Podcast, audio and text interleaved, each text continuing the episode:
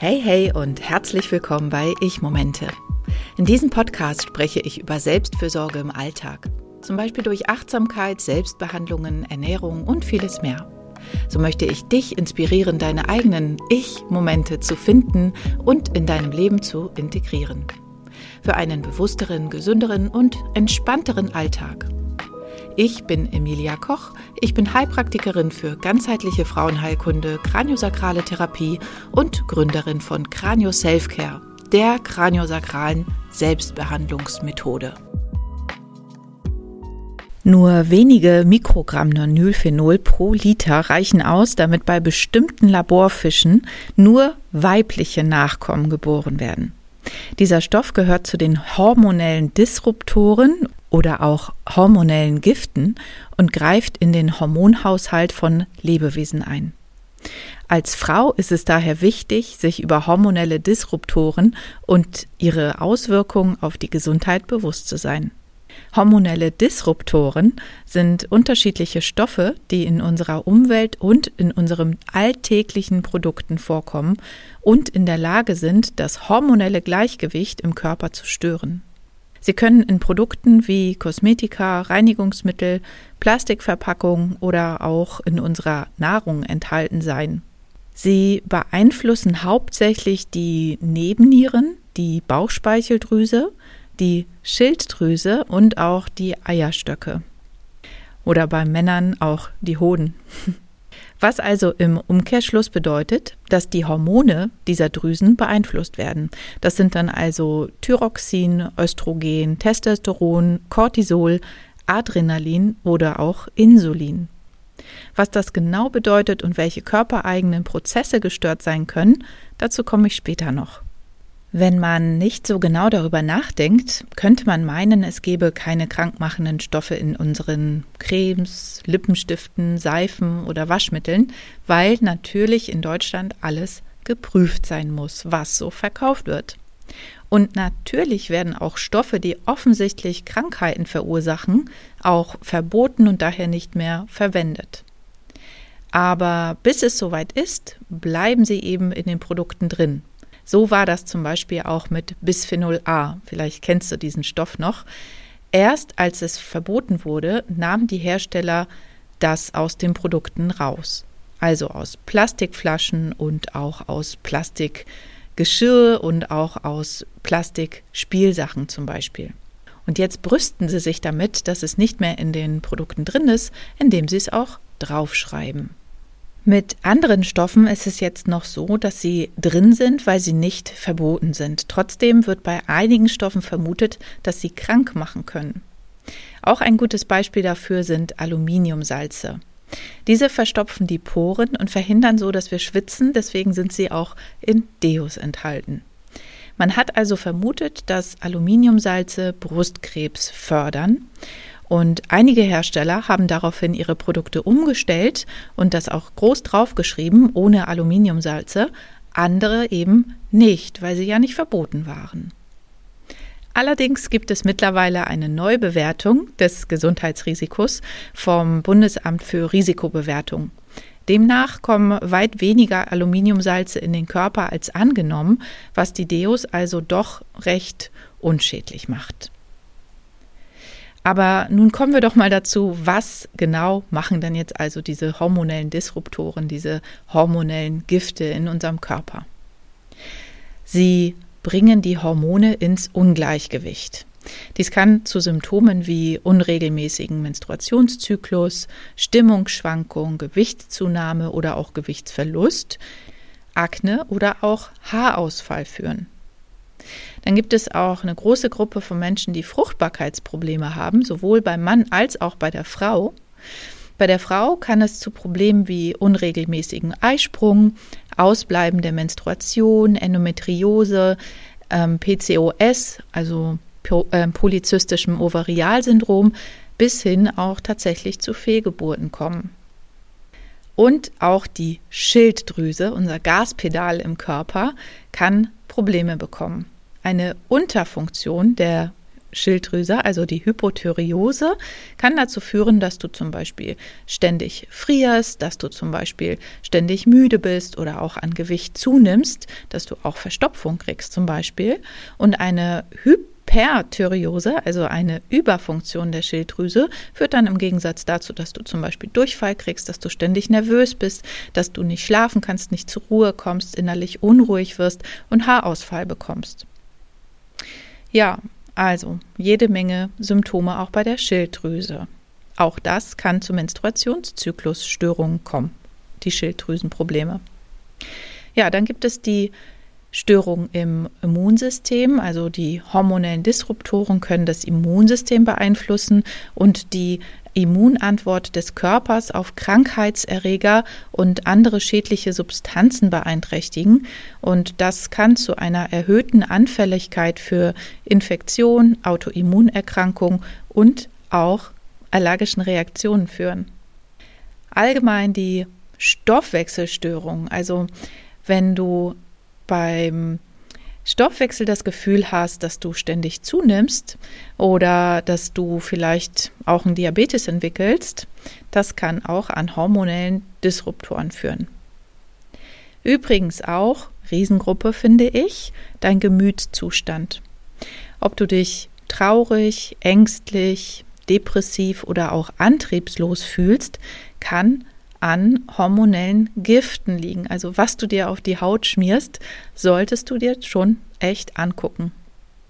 Dann, das will ich nicht verschweigen, einige hormonelle ähm, Disruptoren können das Risiko für bestimmte Krebsarten erhöhen. Zum Beispiel erhöht ein hormonelles Ungleichgewicht von Östrogen und Pro Progesteron das Risiko für Brustkrebs.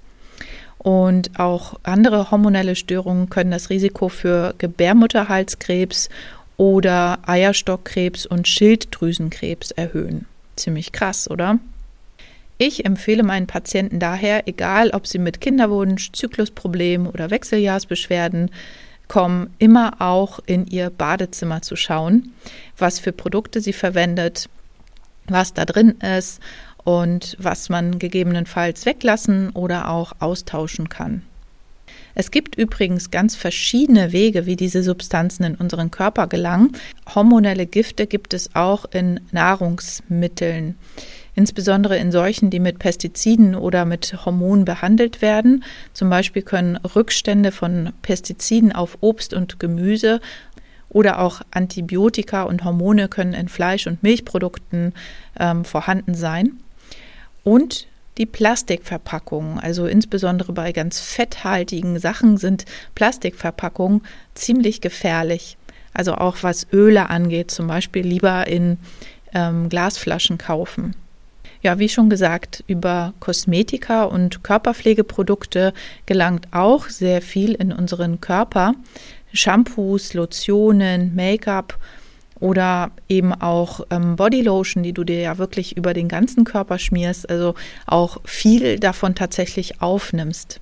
Da lohnt sich dann tatsächlich auch mal ein Blick auf die Inhaltsstoffe.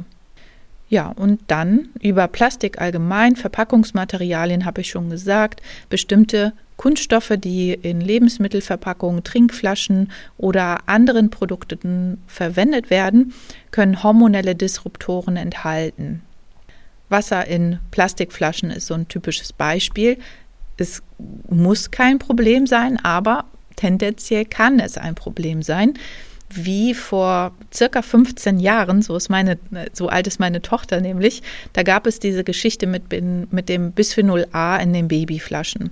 Und wer Babynahrung zubereitet, der weiß, dass man da nicht unbedingt kochend heißes Wasser verwendet, aber natürlich schon warmes Wasser verwendet. Und beim warmen Wasser ist es so, dass sich die Stoffe aus dem Plastik einfach deutlich besser lösen und dann auch in die Flüssigkeiten übergehen oder in das Nahrungsmittel, was du dazu bereitest. Ja, und meine Tochter wurde vor in diesem Zeitraum geboren, wo das mit dem Bisphenol A wirklich auch nochmal so ganz bekannt wurde und wo das dann alles so umgestellt wurde und die Flaschen dann kein Bisphenol A mehr enthalten durften.